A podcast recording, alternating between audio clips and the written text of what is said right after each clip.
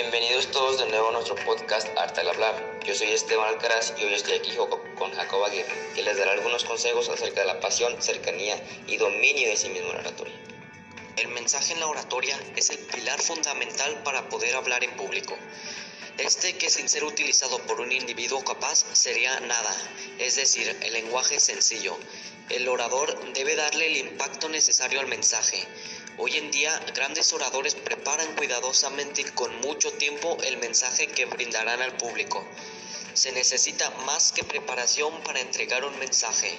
Se necesita a lo que yo llamo pasión. Sí, si tú realmente deseas ayudar a las personas a cambiar su perspectiva de vida o a cambiar la mentalidad pesimista que poseen, pues entonces debes tener pasión por entregar todo de ti. Además, tú como orador es muy importante que obtengas una cercanía con tu audiencia y que logres hacerles entender y convencerlos de que lo que tú estás diciendo es lo correcto.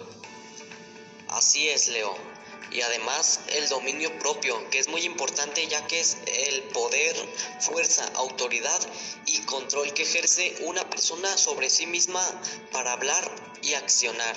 De esta manera, si podemos controlar todo esto, nos veremos seguros y proyectaremos más seguridad a la audiencia.